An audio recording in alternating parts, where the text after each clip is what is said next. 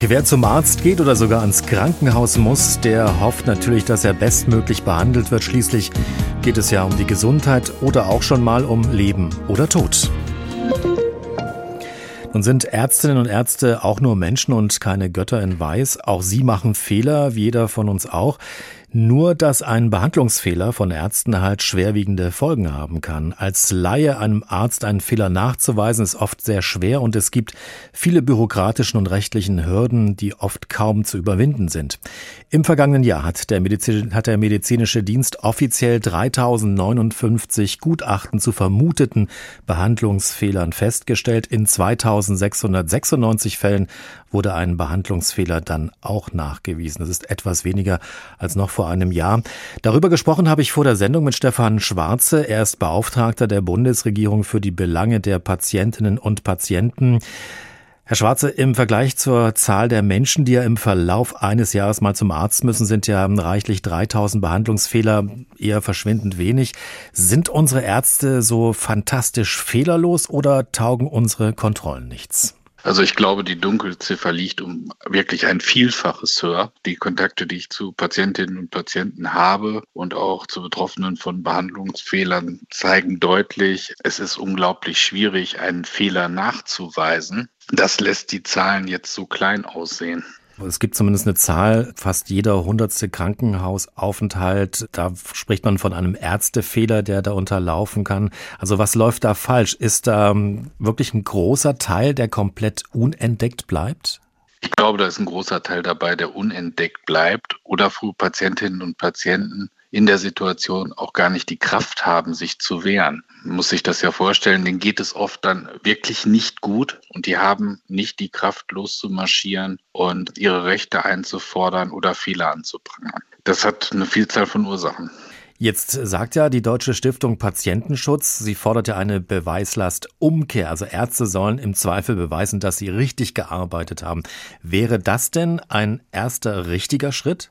Also wir müssen auf jeden Fall an dem Beweismaß, das müssen wir absenken, damit die Patienten vor Gericht überhaupt eine Chance haben. Die Situation ist jetzt die, dass ich nachweisen muss, dass der gesundheitliche Schaden, der aufgetreten ist, auf jeden Fall durch die Behandlung aufgetreten ist.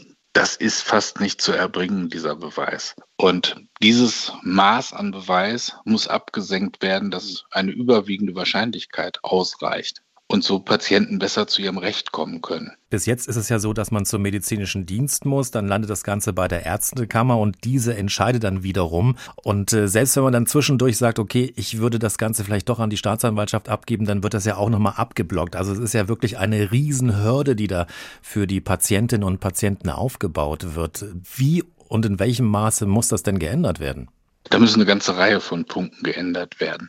Aus meiner Sicht müssen erstmal die Informationsrechte für die Patientinnen und Patienten verbessert werden. Das Recht, die Patientenakte zu bekommen, hat heute schon jeder. Ich erlebe aber an vielen Stellen, wie alles getan wird, um Patientenakten nicht auszuhändigen oder nicht vollständig auszuhändigen und dort hohe Hürden aufzubauen. Ich finde auch, nehmen wir den Behandlungsverlauf auf einer Station im Krankenhaus, dass Dienstpläne dazugehören, dass Hygienepläne in so einem Fall den Patienten auf Anforderung sofort ausgehändigt werden müssen.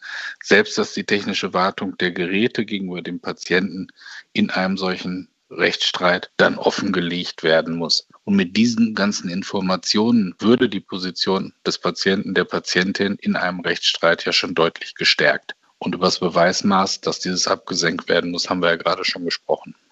Aber um diese Missstände vielleicht auch schon viel früher zu erkennen, wäre es doch auch sinnvoll, eine lückenlose Dokumentation auch zu haben. Also Ärzte, Pfleger sowie Krankenhäuser, Praxen und auch Heime bräuchten endlich eine komplett andere Fehlerkorrektur und auch Fehlerkultur. Ist denn sowas wenigstens angedacht? Kommt das in den nächsten Jahren?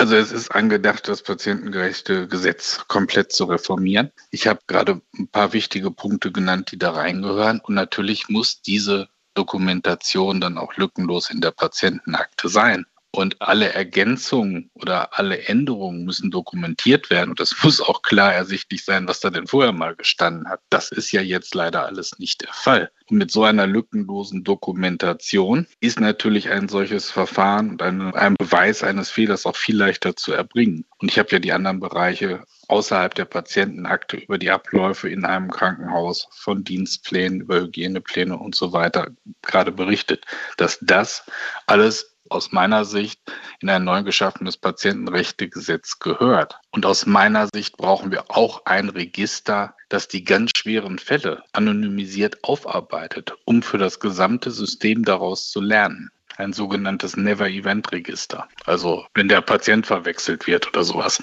Herr Schwarze, wann können wir damit rechnen? Sie haben ja von diesem Patientenrechtegesetz gesprochen. Wann könnte das frühestens da sein? Wir warten ganz dringend auf die Eckpunkte, die das Ministerium in diesem Bereich vorlegen will. Auf diesen Aufschlag des Ministeriums mit seinen Eckpunkten warte ich jetzt und äh, mache auch Druck, dass wir den möglichst bald bekommen.